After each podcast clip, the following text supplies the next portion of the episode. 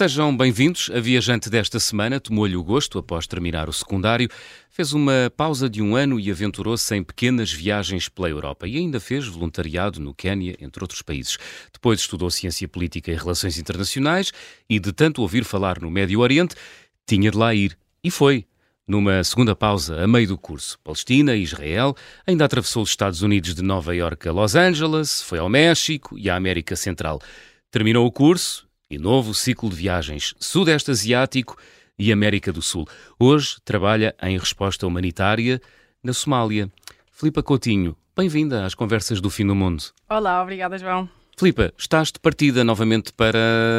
para onde? Uh, agora vou uns dias a Malta com os meus amigos, aproveitar Sim. o final do verão e das férias, mas uh, sábado de volta à Somália acabaram-se as férias. Ah, e viajas leve, porque estou a olhar aqui para a tua bagagem. Vou de Ryanair, vai ser divertido. nunca tinhas estado, nunca estiveste na, em Malta, pois não? Não, não, senão não ia. Eu tento não repetir países. Ah, é? É, mas eu disse aos meus amigos que o que é que seja que eles organizassem, que fosse num país que eu nunca tenha ido, eu alinho. Hum. Por isso eles escolheram Malta e vamos embora. Muito bem. Olha, já vamos ter a oportunidade de falar do teu trabalho enquanto manager ou camp manager no, na Somália uhum. uh, e da realidade que se vive por estes dias neste país. Vamos eh, começar pelo início. Um, o que é que te puxou para viajar, Filipa? Uh, no início, muito no início, quando era miúda, quando tinha pai 11 anos, comecei a ver o Iraque na televisão e chamou-me logo muita atenção e achava que nessa altura queria ser repórter de guerra, ou pelo menos qualquer coisa relacionada com, uh, com guerra. Hum. Depois isso foi evoluindo com as viagens, quando com o primeiro gap ia percebi que afinal não queria ser jornalista, queria ter mais mãos na massa.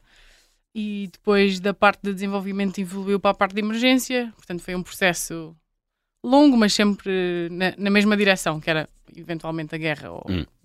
situações de conflito. Querias estar em, em zonas quentes? Era, isso. Era?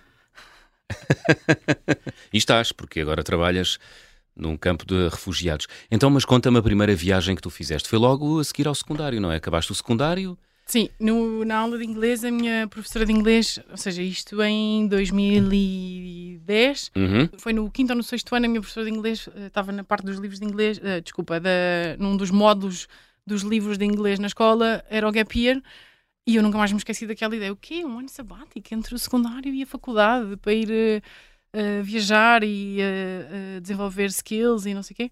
Uh, eu nunca mais me esqueci disso. E depois chegou ao final do 12 ano, ou melhor, ao início do 12 ano, eu disse: Papis, eu não vou para a faculdade para o ano, eu sempre vou fazer o meu gap year como eu tinha dito. Hum. E os meus pais achavam que eu estava a brincar e que isso não ia acontecer, mas depois eventualmente ajudaram-me ajudaram a organizar e a ir. Na altura fui com uma organização que se pagava, acho que era mais ou menos 300 dólares, e eles uh, iam-nos buscar ao aeroporto e punham-nos com uma família de acolhimento num sítio perto uh, de um sítio onde se podia trabalhar, onde se fazia trabalhos voluntários. Né? No meu caso, fiz vários, várias localizações dentro do Quénia, mas foi trabalhar numa favela de lixo, uh, outro foi uma favela normal a fazer pesquisa, outra foi a dar aulas, essa foi mais gira, foi logo a primeira, uhum. a dar aulas de ciências e de matemática a miúdos na, em Masai Land, okay. entre o Quênia e a Tanzânia. Foi muito giro porque eu tinha 18 anos. Portanto, Ainda não tinhas feito nada na vida? Não tinha feito nada, apanhar aviões, estar em África sozinha, 18 anos, não sabia nada, foi hum. muito fixe. Uh, deduzo que tenha sido uma viagem transformadora. 100%. Uh, eu fui para lá, era uma adolescente completamente uh, cética no sentido de cada um faz a sua sorte e. Uh, ou seja, não era uma pessoa espiritual, não é que tivesse tido muito tempo enquanto pessoa, porque lá está, tinha 18 anos, mas era muito cética e era muito desligada à natureza e à, acho que ao mundo que nos rodeia. E voltei completamente. Hum. Mas, é, mas eras, eras material? Uh, não sei, acho que, era uma, acho que a maior parte de, das pessoas na Europa hoje em dia são assim, ou seja, não acreditam em nada, uh, muito desligadas, uh, muito desligadas da... Do mundo, não é? Do mundo, da natureza, da espiritualidade, de, dos feelings, das emoções, destas coisas que uh -huh. fazem parte um bocadinho da vida e do nosso corpo humano.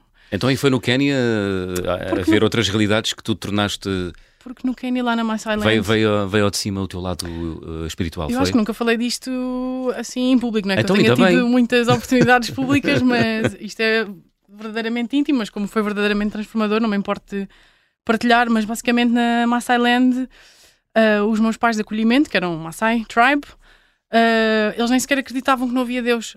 Um, pá, eu estive lá quatro ou cinco ou seis semanas sem eletricidade, sem água canalizada, sem internet, outra vez, 2010. Um, e na altura comecei a achar aquilo de acreditar em Deus, comecei a achar aquilo incrível, assim, uau, isto deve ser fixe, as pessoas devem se sentir bem, não é? Uh, e com o passado do tempo lá, quando os via tão felizes e tão tranquilos e tão uh, será o que será e não propriamente desleixados e a acreditar no destino, mas, hum. mas felizes, tranquilos. Um, comecei a querer acreditar e, e depois tive uma conversa no dia em que saí de Maasai Land com um padre uh, branco, britânico, se não me engano, lá perto do sítio onde eu estava, me falou de Deus de uma forma completamente diferente. Eu comecei mesmo, quero acreditar, quero acreditar. E depois de ficar nesse placement com os Maasai, uh, fui viajar um bocado sozinha e aí é que eu comecei a sentir imensas coisas, imensos feelings. Comecei a sentir uma sensação muito forte que não estava sozinha, que ia ficar tudo bem, uh, para seguir o instinto. E Mas isto acompanha-me até hoje, só ficou mais forte. Tornaste-te crente numa religião? Eu não sou religiosa, uh -huh. uh, mas a minha espiritualidade só tem vindo a evoluir desde aí. E não me passa pela cabeça Uh, sei lá, quando coisas más acontecem, eu já nem sequer fico muito chateada. Fico tipo, tinha que ser, aprendeste alguma coisa. Foi no Quénia ou na Tanzânia, ah, durante esse período, ah, esse gap year, uhum. que tu fizeste a seguir ao secundário, decidiste estudar ciência política e Sim. relações internacionais ou era algo que já tu querias, que já querias fazer? Curiosamente, já que estamos, já começámos nesta linha da espiritualidade, uhum. uh, isto foi um bocado um fruto disso, que foi, eu voltei do Gap Year e depois nós em Portugal só fazemos as candidaturas para a faculdade, acho que é maio ou junho ou julho, ou seja, é, é dois meses antes de, de, actual, de, de facto entrarmos. Sim. Uh, e ao inscrever-me para a faculdade, eu queria ser jornalista desde que eu me lembrava. Portanto, eu queria ser jornalista. A minha opção era A jornalismo, B jornalismo, C jornalismo, D jornalismo. Mas aquilo Sim. tem que se pôr seis opções. Sim. E a certa altura já não tinha mais faculdades para pôr, já tinha posto, sei lá, a Nova, o a de Coimbra, já tinha posto o, o aquela de Benfica, não uhum. Escola Superior de Comunicação Social. Exato. Uh, e, depois, a, e depois quando abri a FCSH, porque eu não queria Ciências da Comunicação na FCSH, achava, já me tinham dito muitas pessoas que aquele uhum. curso era muito teórico, mas de facto, como era supostamente a melhor faculdade, tive que abrir a nova a FCSH para pôr, e essa foi a minha quinta opção. E quando abri Ciências da Comunicação, logo a seguir estava Ciência, Política e Relações Internacionais. Eu assim, que é isto? Deve ser muito agir. E nesta, e, nesta, e nesta liberdade de agora sentir que estava tudo bem de seguir os instintos, pensei, why not? E pus isso como sexta opção. Hum.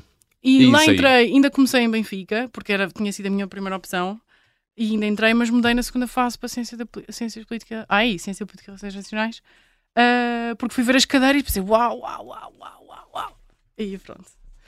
E pronto, e, ou seja, isto para dizer que não sempre quis ser jornalista, mas depois hum. com o gap year e com essa, e com essa abertura de querer perceber o mundo e de me. Esses, não sei, não vou chamar chamamento, mas. Uhum. É algo que tu recomendas a qualquer jovem? Uh... Este curso? Uh, não, fazer o gap year. Ah, sim, sem dúvida, sem dúvida. É? Eu acho mesmo, eu não recomendaria, eu acho que quase que devia ser obrigatório. obrigatório para pessoas da Europa ou pessoas do, do mundo desenvolvido, uh, acho que devia ser, ser, obrigatório. Todas as, todos os miúdos e adultos também.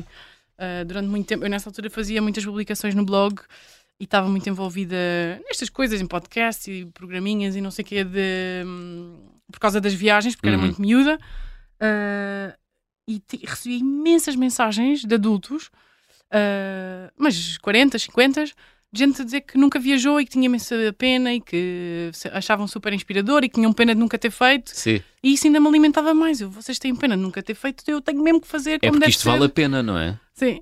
Uh, Boa. Quero mesmo tanto, fazer. Tanto vale a pena que fizeste novamente, uh, a meio do curso, não é? Fizeste uma pausa Exato. outra vez de um ano Sim. e aí foste tu. Uh, direito aonde? À Palestina, não foi? Sim, uh, porque no primeiro semestre do segundo ano da faculdade estava a estudar o conflito israelo-palestiniano e pensei, e estava a pensar que a Palestina ia acabar e que eu nunca tinha visitado.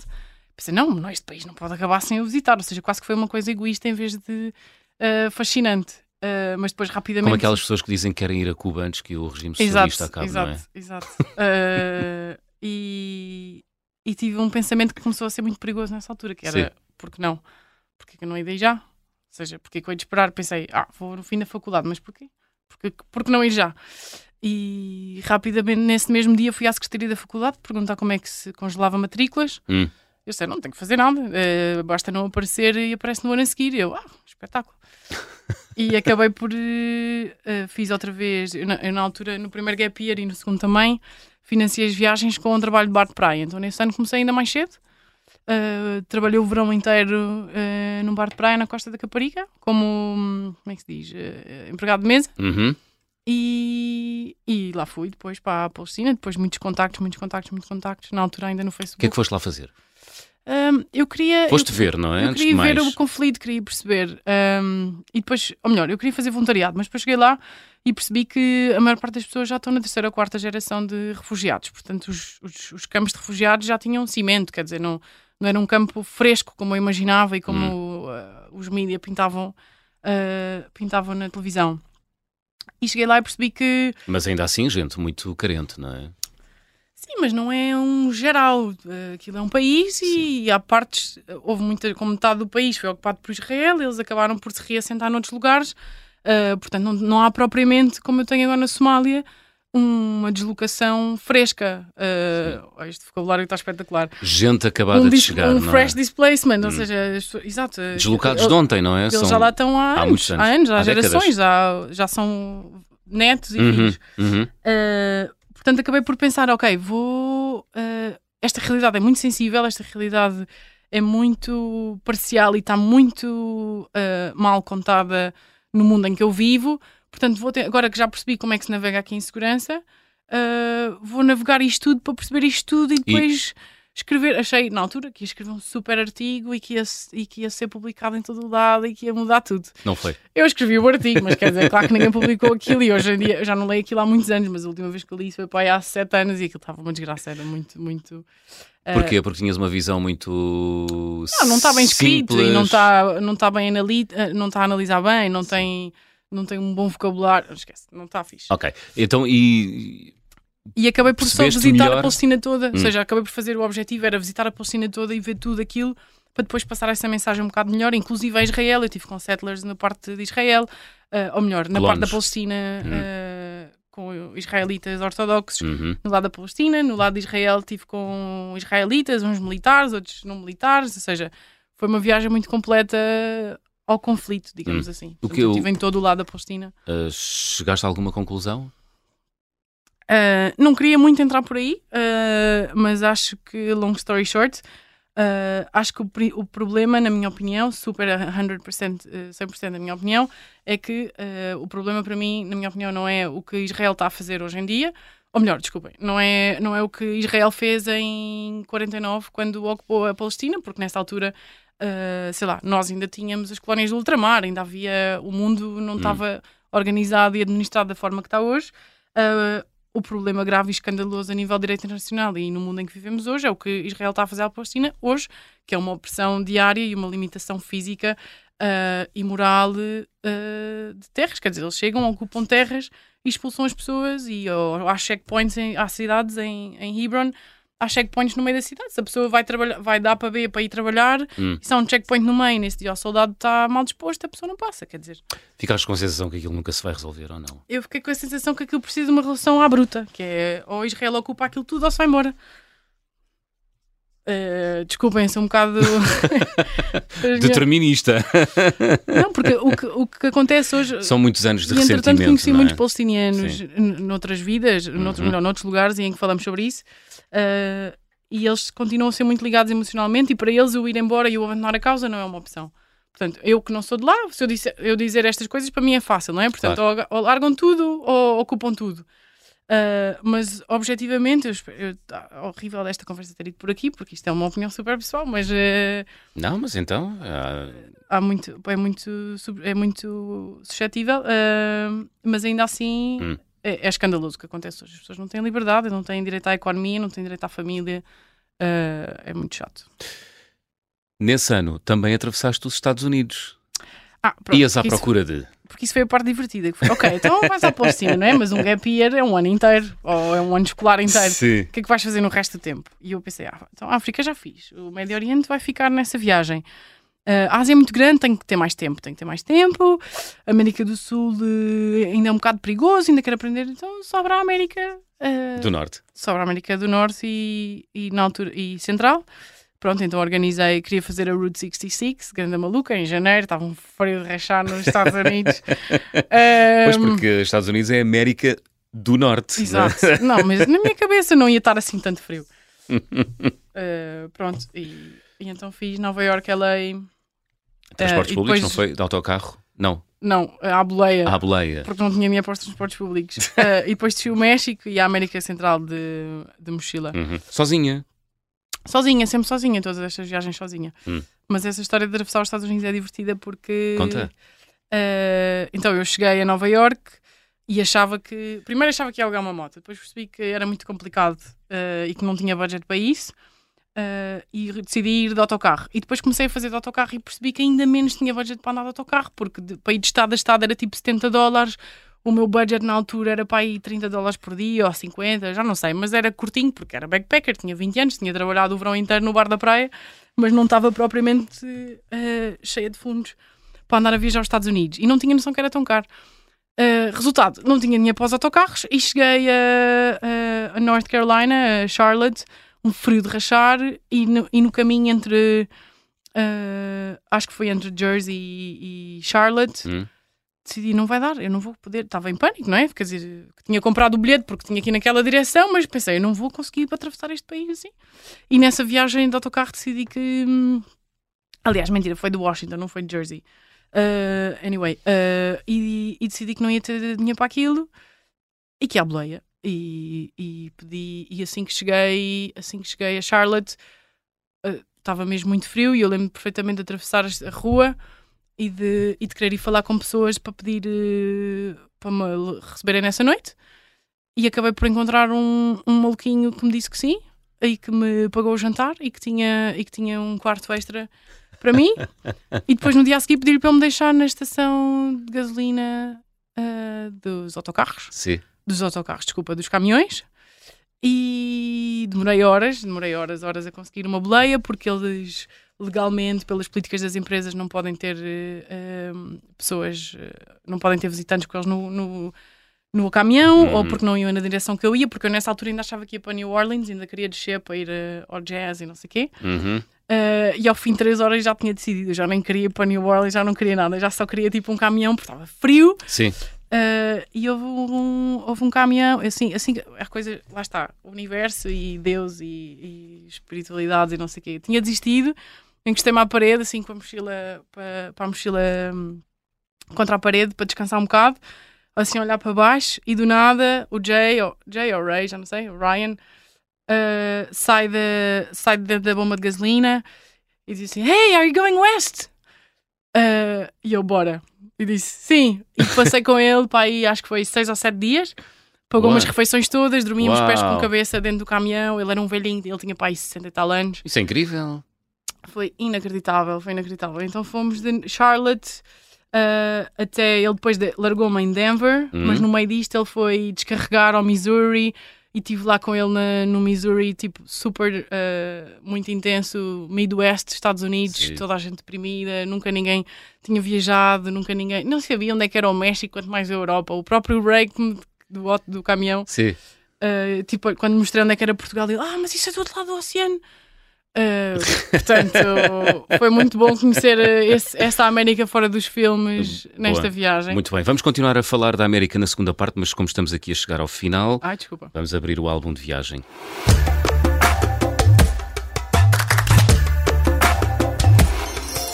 Filipa, guardas contigo ou em casa algum objeto que seja especial e tenhas trazido as tuas viagens? Uh, eu tenho muita mania de guardar muitas coisas em casa, muitos Hum? sacos de coisas, mas acho que hoje em dia o que eu gosto mais de comprar é assim anéis e joiazinhas que eu depois posso usar no dia a dia, assim de vários países. Ah, é? Ah, Tra- anel tão trazes- giro, ah, este é do Irão. tu trazes contigo anéis, Ah, alguns são sim, das este tuas é de viagens? Sri Lanka, este é de Turquia, tenho sempre, este é de Moçambique, tenho assim sempre coisas giras. Portanto, tens o, mundo, usando. tens o mundo na mão. Exato. Curta pausa na conversa do fim do mundo desta semana. Regressamos já a seguir. Vamos continuar a viajar nos Estados Unidos. Até já.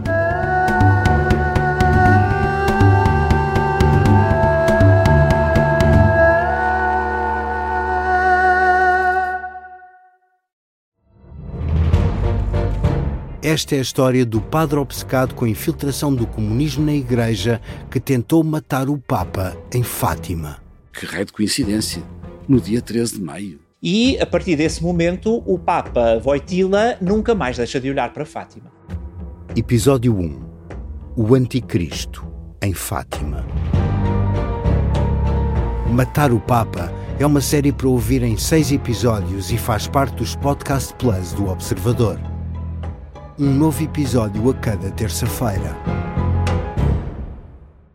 Os assinantes do Observador têm acesso antecipado a todos os episódios desta série, já disponíveis em observador.pt. Os Podcast Plus do Observador têm o apoio da Kia.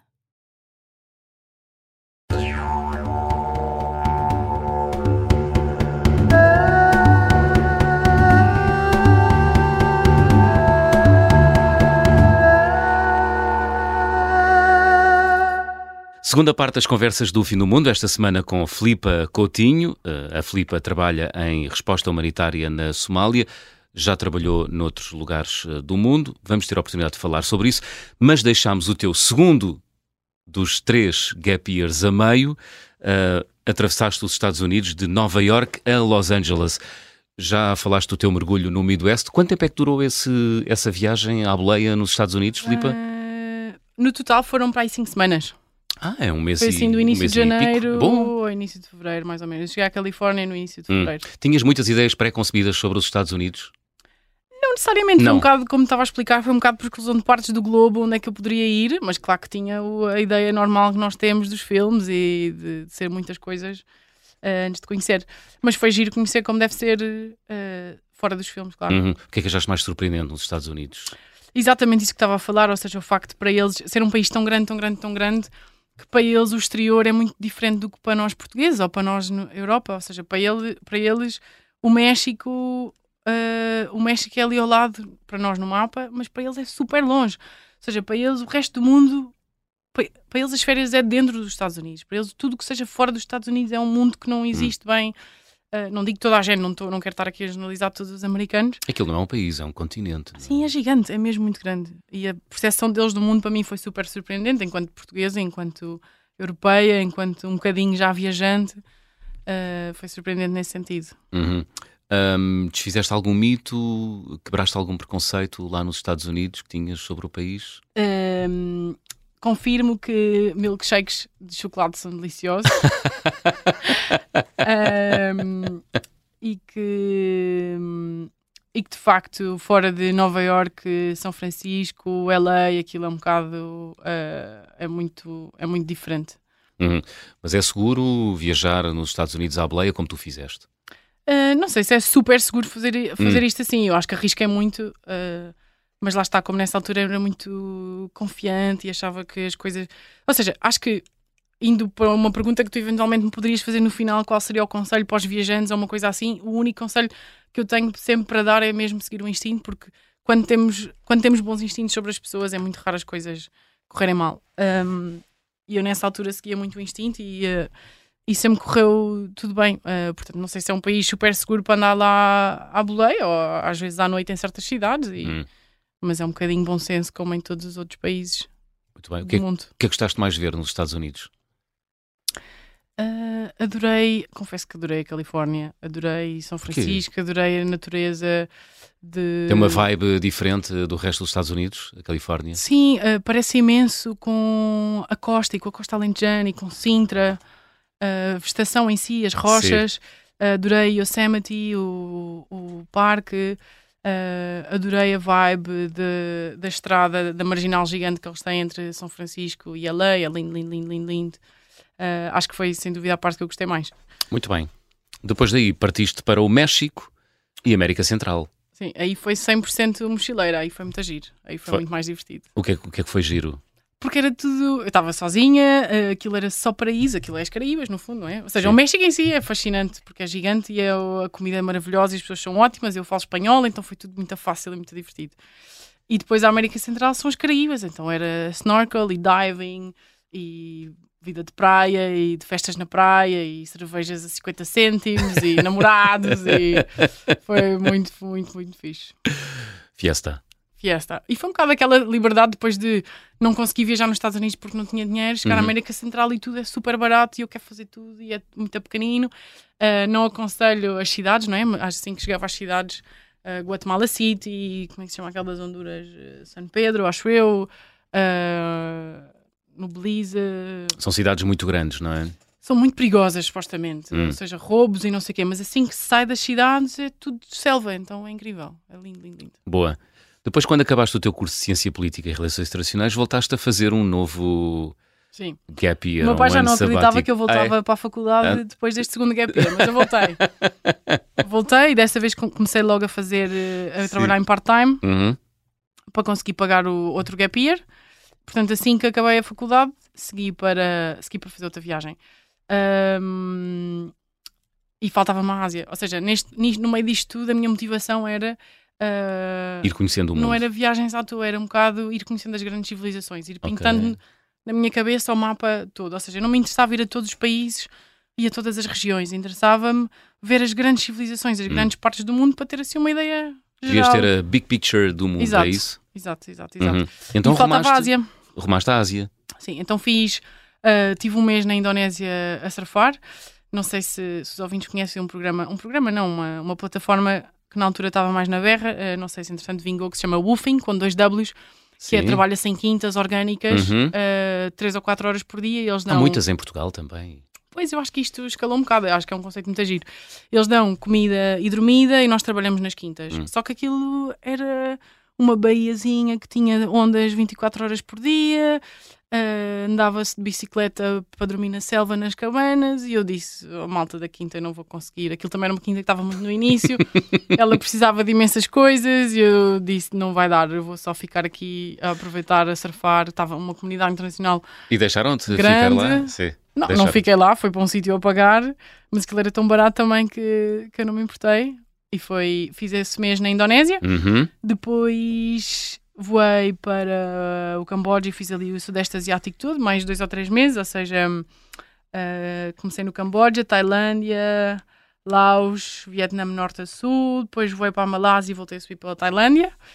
Uh, incrível também, acho que continua a ser. Acho que as pessoas falam imenso. Ai, Tailândia é tão turístico. Ai, não sei. Ou seja, eu acho que para qualquer backpacker, miúdos estão a ouvir isto, ou malta nova que nunca viajou, uh, o Sudeste Asiático, a par com a América Central, como eu estava a dizer, mas isso já é um bocado mais caro de lá chegar, Hum. enquanto para Bangkok há voos muito baratos. É uma zona muito barata, uh, ele tem imensas coisas lindas, imensas atividades diferentes, há imenso turismo. E sim, está massificado e sim, é um bocado uh, uns atrás dos outros, mas é uma experiência extraordinária. Acho que vale a pena para qualquer pessoa. É uma cultura tão diferente. Comer noodles ao pequeno almoço e cascatas em todo o lado e os, e, o- e os budistas. É tão giro, é tão giro, tão giro. Uh, e depois acabei o Sudeste Asiático e fiz um mês de Índia. uh, que também foi incrível. Eu já estava cansada é nesta altura. experiência. É, A Índia, sim, é the ultimate experience. Até hoje, e não sei eh, se ainda vou viajar mais ou como é que vai ser, eh, mas até hoje ainda não encontrei um país como a Índia em que só estar na rua é cansativo. Quer dizer, aqui é um caos e um. Mas no bom sentido, ou seja, há tanta vida, há tantas pessoas, é tão intenso. Está sempre a pedir a tua atenção, não é? Sim. É, não é? Mas eu por acaso fiz uma viagem um bocadinho diferente. Foi, eu cheguei e fui logo fazer um retiro de silêncio, uma coisa que se chama Vipassana, para os ouvintes que quiserem, é muito giro, porque aquilo funciona por doações. Há imensos, imensos retiros, centros de retiros na Índia. Uhum. E é Ah, grátis. O, o que é, o que é que te levou a fazer esse retiro de silêncio? Ah, eu queria, lá está, na lógica da espiritualidade e não sei o quê. Parece que eu estou a falar imenso disto. Quem ouvir vai pensar que eu sou super shanti. Eu não sou, sou só aberta a estas coisas, mas tinha a curiosidade de, tinha a curiosidade de fazer, de, de aprender a meditar melhor e, ou seja, depois daquele ano da África e depois destes anos de viagens, ou seja, toda eu era uma mescla de muitas emoções e de muitas pipas ah, e de muitas muitas pessoas diferentes e queria ter essa experiência de aprender, eh, de ter Hum. uma experiência intensa de meditação. Uhum. Qu- e Quanto aquilo- tempo durou esse retiro de eram silêncio? 10 dias. 10 dias. 10 dias, 10 dias em Ah. silêncio. Portanto, 10 dias, durante 10 dias não falaste com ninguém. Durante 10 dias não falei com ninguém. Só contigo. Só comigo. Aquilo, e mais do, mais do que não falar, aquilo chega-se lá e deixa-se o computador e o, e o telemóvel e os livros e os cadernos à porta e Sim. entra-se sem nada, só com roupa. Ah, portanto, ou seja, sem entretenimento, sem qualquer espécie de Não há entretenimento. distrações. Eu, eu, eu, eu fiz uma coisa que eu não aguentava. Eu levei uma caneta e um mini mini caderno. porque senão eu ia Ah, estar a estressar com o facto de não poder escrever. Então todos os dias Escrevias. eu não escrevia, mas eu apontava palavras-chave. Tipo, eu lembro que, eu lembro que havia uma, uma palavra-chave que era o gomo da laranja. Porque eram as sensações. Eu lembro que foi um dia que eu tive uma trip gigante só de comer uma laranja de manhã com as sensações e com os sabores e com o cheiro. E, ou seja, e, eram, e assim que saí, ah, assim que saí do retiro de silêncio, tive um dia inteiro a escrever sobre aquilo. Ou seja, peguei nas minhas notas e a descrever o processo todo. Acho que até hoje é o post maior do meu blog, ah, tenho, que, tenho que revisitar. Ahm, e, Por e- causa de um gomo de laranja. por causa de um gomo de laranja. E- Ou seja, eu levei o caderninho para ir escrevendo palavras-chave para depois me lembrar de coisas que eu, ia querer- que eu me ia querer lembrar. Querias. eh, Mas de resto, Uhum. não, não quebrei mais regras. Ah, pronto, e depois viajei um bocado pelo norte da Índia de comboio e depois ainda fiz mais uma semana de retiro de yoga antes de voltar a Portugal para o Natal. Ah, portanto, fiz uma Índia um bocado diferente, ah, mas pronto, fiz o Taj Mahal e fiz. ahm, Ai, eu esqueço-me sempre. Eu estou tão má, eu adorava ser aqueles viajantes que se lembram super bem das cidades e, de- e dos países. E... Poxa, como é que se chama aquela, aquela cidade gigante incrível à Beira Rio? Eu já me lembro. Ahm, Pronto, e isso foi o fim do terceiro gap year. Ah, não, não foi o fim, porque depois cheguei, entretanto, ou seja, eh, a, a lógica do gap year é entre anos escolares, não é? Mas isto já Uhum. foi depois da faculdade, no último ano, portanto, de repente a minha vida já não havia um voltar em setembro à escola, já era uma linha contínua do tempo. Era, vou, vou regressar e vou tornar-me adulta e começar Exato. a trabalhar, não é? Exato. E depois voltei e comecei a procurar imensos trabalhos, mas eh, ainda me faltava a América do Sul, porque segu- eu era suposto fazer isso no segundo gap year, depois da América Central, mas tive que voltar mais cedo por razões eh, familiares. Uhum. E então tinha isso pendente e acabei por voltar depois a viajar depois do Natal. Para a América do Sul. Com uma amiga, foi a primeira viagem que fiz acompanhada com uma das minhas melhores amigas. É muito diferente viajar diferente. sozinha ou viajar Ai, acompanhada 100%, 200%, 200% de diferente. Sim. Mas melhor ou pior? O que é que, o que, é que tem. Diferente, acho que quando as coisas são diferentes, são diferentes. É a mesma coisa do que a pergunta de qual é o teu país preferido. Acho que como é que se compara os Estados Unidos Hum. ou esta semana ou é aquele mês de surf na, na Indonésia. Quer dizer, há coisas que não têm comparação às Sim. civilizações umas com as outras. Então fizemos Brasil, Bolívia e Peru e Brasil, a Amazônia inteira. Ah, foi muito fixe. Uau. É diferente porque, ou seja, sozinha eu acho que as pessoas têm muita sensação que quando as pessoas viajam sozinhas, estão sozinhas. Eu quando viajo sozinha, eu nunca estou sozinha, porque há a malta dos hostels, há a malta que conhecemos nos autocarros, ah, acabamos, é, é o mais normal num backpacker que esteja a viajar sozinho, é que conheça uma pessoa num sítio e depois vão juntos Claro. uma semana ou duas ou três até. Para já, quando se parte para um programa desses, já se vai de espírito aberto e para receber. Sim. Não, mas é mesmo difícil é? estar sozinho quando se viaja sozinho. É? Ah, e depois viajar acompanhada é aquela coisa de estar sempre com aquela pessoa e estar a dividir os planos. Acho que Uhum. o clichê- o que se imagina que é diferente é fixe por um lado, mas depois também nos fechamos mais no grupo de dois. Ah, é muito mais difícil conhecer pessoas e estar aberto a outras coisas. Mas Muito foi bem. incrível, dá para arriscar mais Dá? e para dividir mais custos. Sim. Eu Pois. sozinha não arrisco tanto como quando se tiver uma pessoa. Apesar das boleias e assim, umas maluquices, mas a dividir é mais fácil de arriscar. Filipa, tu agora trabalhas em resposta humanitária na Somália. O que é que fazes concretamente? Super, comple- super concretamente, eu trabalho no setor de Camp Coordination e Camp Management, ou seja, Fazes CCCM, coordenação de campos de refugiados. coordenação é e gestão de campo. Ou seja, numa resposta de emergência, divide-se, a emergência divide-se por diferentes setores, pode ser eh, WASH, que é água, pode ser eh, shelter, que é abrigo, pode ser comida, pode Uhum. ser saúde, pode ser educação. E o meu é o setor que faz a coordenação da informação entre todos estes.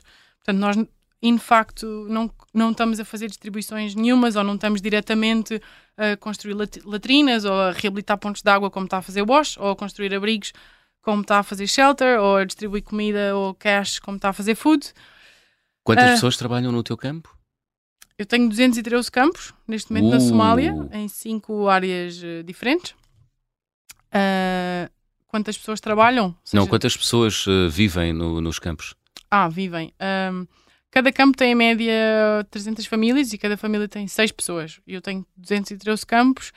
De facto, eu sei pelos meus números, são mais de 400 mil. Ah, não sei se a média depois dá, dá certo ou não, ainda não fiz a, a conta. Mas 400 mais de mil 400 pessoas. mil pessoas. Sim. Sim, é inacreditável, não é? O mundo é mesmo um sítio Yeah. A a, Somália. a precisar de, um, de uma grande volta, não é? A Sim, sem dúvida. A Somália, a Somália é, uma- é um conflito mesmo com muitas camadas, é muito complexo, muito difícil mesmo. São pessoas deslocadas, portanto, são pessoas que fugiram. Sim, mas é um de conflito há décadas de 30 guerra anos. civil, não é? Exato, é um conflito há 30 anos e agora o ano passado tiveram a pior seca de sempre, então, então não foi declarada fome, porque senão todas as, todas as organizações de desenvolvimento iam perder o, o funding. Portanto, o governo não tinha interesse nenhum em declarar a fome, mas houve de facto uma fome. Eu tenho miúdos uh, malnutridos a chegar aos campos todos os dias, todos os dias. Uh, portanto, é uma, é uma. E há resposta um para essas contexto- pessoas? Sim, uh, neste momento, sim, médio. uh, uh, neste momento, um dos maiores problemas que eu tenho é que, lá está, nos, nos 200 campos, tenho pessoas a chegar todos os dias, mas tenho lá pessoas que estão lá há imenso tempo. e a ajuda, neste momento, o dinheiro está muito mais direcionada às vítimas da seca e da fome do que propriamente a, displacement mais antigo. Hum. Portanto, é um bocado complexo gerir os recursos que há, porque os- a maior parte das organizações estão a trabalhar para as, para as novas chegadas. Mas sim, é possível, uh, não se pode resolver a vida das pessoas, mas há uma primeira ajuda, pelo menos. Tu trabalhas para uma ONG, não é? Sim. Uhum. Que presta então, faz essa coordenação ah, dos campos. Ahm, a ajuda que chega é suficiente ou não, Filipa? Não, de longe, claro que não. Nunca é, não é? Acho que nunca é e há muito, por exemplo, agora na Somália, como supostamente eh, vai acabar a seca, está-se a falar muito da transição para early recovery, ou seja, para um ambiente mais de desenvolvimento e menos emergência, mas esta transição é muito difícil de fazer acontecer, porque, especialmente na Somália, porque são décadas, são milhões de pessoas que estão num- com uma- um baseline de pobreza muito grande. Uh, e para trazer esse desenvolvimento e para trazer essas soluções é preciso força do governo e força política que não existe, porque é um governo que também está em guerra. Uh, por isso é, é muito, muito complicado. E o pior é que não é só na Somália, não é? Sim, o Iémen era a mesma coisa. Que o Iémen não era tão difícil. Uh, havia mais uh, capacidade do governo e era menos inseguro do que a Somália. Mas sim, as emergências são todas complicadas e é muito frustrante a forma como os países não conseguem resolver os problemas e depois a forma como o mundo humanitário, as organizações humanitárias continuam a prestar um apoio que não é sustentável a longo prazo. Uh, mas por outro lado também não queremos deixar as pessoas na mão. Vamos ter esperança, Filipa. Olha, estamos a chegar ao final do programa. Vamos fazer check-out. Vamos. Vamos embora. Então, vou pedir-te para completares as habituais frases. Na minha mala vai sempre. O que é que não falha? Na mala da Filipa, também conhecida como Pipa. Uma power bank, Powerbank, porque andas sempre lá nos campos, não é? E precisas de energia para o teu telemóvel, é isso? certo, não posso ficar sem bateria. O carimbo de passaporte mais difícil de obter até hoje. Eu acho que o Iémen, eh, não que tenha sido um, visto que eu tenha conseguido sozinha, mas eh, foi o Iémen, sem dúvida, Uhum. Para trabalhar ou, ou- ou viajar? Não, para trabalhar. para trabalhar. para sim. trabalhar. A viagem com mais peripécias que realizei, qual foi, Filipa? Eu acho que esta que eu estava a contar da América do Norte, caminhão e não sei o quê, acho que pode, pode ser isso. Foi? Queres partilhar assim uma micro-historiazinha dos Estados Unidos? Eh, acho que esse, esse momento em que o Ray disse Are you going west? Acho que isso foi, isso Foi. foi incrível. Aquele senhor que te deu boleia durante Sim, esse- seis ou sete dias, não é? velhinho, sim, salvou-me. Uma salvou grande experiência vida. sociológica, não é? Eh. Passar assim tanto tempo com uma pessoa. Sim, e ele era, ele era fascinado com o exterior, lá está. Ele nunca tinha estado. Ele disse: Tu fizeste o meu ano. eh, ele nunca tinha estado com Mantens contacto com ele? Mantens contacto Ele morreu há uns anos, Ah, a filha boa. dele escreveu. Mas sim, Escreveu-te? mantive, um bocadinho. Giro. Isto já foi há mais de 10 anos.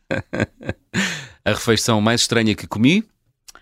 Ah, epá, eu pensei nisto, isto é muito difícil. Sei lá, pode ser os, os insetos, aquelas comidas esquisitas da, da Ásia, Hum. ah, mas confesso que a primeira imagem que me veio à cabeça quando li isto foi ah, no Iémen, no ano passado, numa despedida de um colega de equipa, e eles no norte do Iémen, lá nas montanhas, prepararam, que supostamente para eles era um banquete.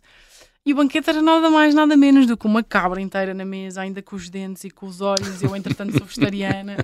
E aquilo pareceu um filme de terror. Então, eles puseram aquilo, imagina uma mesa como esta, assim, Sim. uma mesa normal de jantar. Hum. E eles estavam todos de pé à volta da mesa a comer assim, tipo, a agarrar a carne, sabes? Tipo, a puxar a carne do corpo diretamente e a comer Sim. com as mãos. E aquilo para mim pareceu-me um filme ah, inacreditável. Portanto, eu acho que vou guardar esta como uma refeição mais esquisita Hum. ou mais estranha. A recordação de viagem mais cara? Uh, Uh, acho que o mais caro é relativo, não é? Ao income que nós temos. Uh, por isso eu vou definitivamente dizer, uh, nesta viagem do Quênia, depois eu fui sozinha viajar para a Tanzânia e na altura eu tive que escolher, não tinha dinheiro para fazer um safari e um curso de mergulho e acabei por decidir fazer o curso de mergulho porque ia ter mais frutos ao longo da vida hum. e acho que foi uma ótima decisão porque safaris entretanto já fiz outros e cursos de mergulho entretanto já mergulhei pelo mundo todo, é fixe uh, e na altura isso foi para aí 500 ou 600 dólares o que era tipo o meu budget do mês todo aquilo foi um drama portanto acho que sem dúvida São muitos dias a trabalhar no bar da praia, não é? Exato, exato, exato, exato. Olha, gostava de viajar com? Uh, com o meu tio, que o meu tio é super viajante e nós nunca viajámos juntos. Pedro Matos, já passou por aqui, não é? Exato, ele já passou por cá. Adorava viajar com ele. Temos, temos estilos de viagem completamente diferentes, Sim. mas acho que isso é interessante. Temos que ceder os dois e ter que estar os dois no mesmo itinerário. Hum, ele é um grande viajante. Sem dúvida, sem dúvida. Muito bem. Então, olha, boa sorte. O teu tio ouve o programa, portanto, Tio, é para ouvir. Espero que ele aceite o teu desafio. Em princípio, já combinámos uma viagem Sim. para 2026, se não me engano, ou 2027, uhum. para irmos ao Pacífico. Sim, como eu tudo tem que se planear com dois anos de antecedência. Pois eu é. acho que sou organizada, ele então tem que ser com anos. Filipe, chegámos ao fim. Que música escolheste para fechar esta conversa Escolhi, do fim do mundo? Uh, Vida Malvada, do Chutes e Pontapés, ah. porque tinha que ser uh, portuguesa e dedicada ao meu padrasto que morreu há pouco tempo e que sempre me incentivou uh, a ser a melhor versão de mim mesma e acho que isso inclui viver um bocadinho da vida malvada das viagens. Ali no fio da navalha, não é? Isso. Filipa, foi um gosto. Obrigada por Boa viagem para Malta, bom regresso à Somália. Obrigada, obrigada. E obrigado por teres vindo e partilhado obrigada connosco. Obrigada eu. Até à próxima. Vida malvada, chutes e pontapés no fecho da conversa do fim do mundo desta semana. Já sabem, sejam bons e boas viagens. Adeus, vida, a nada dos horários e das bichas e das gripes no inverno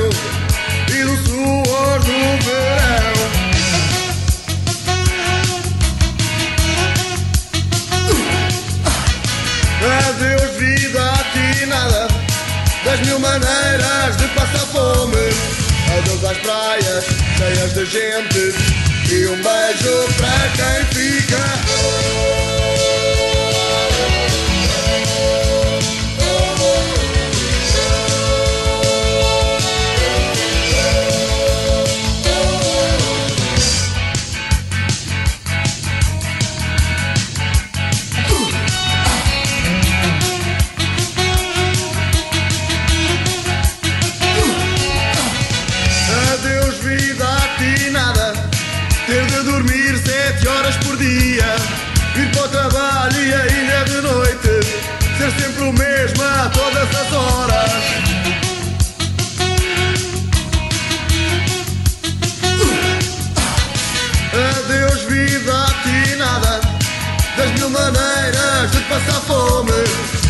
As praias cheias de gente. E um beijo para quem fica. Mudar de roupa, saudar o cabelo.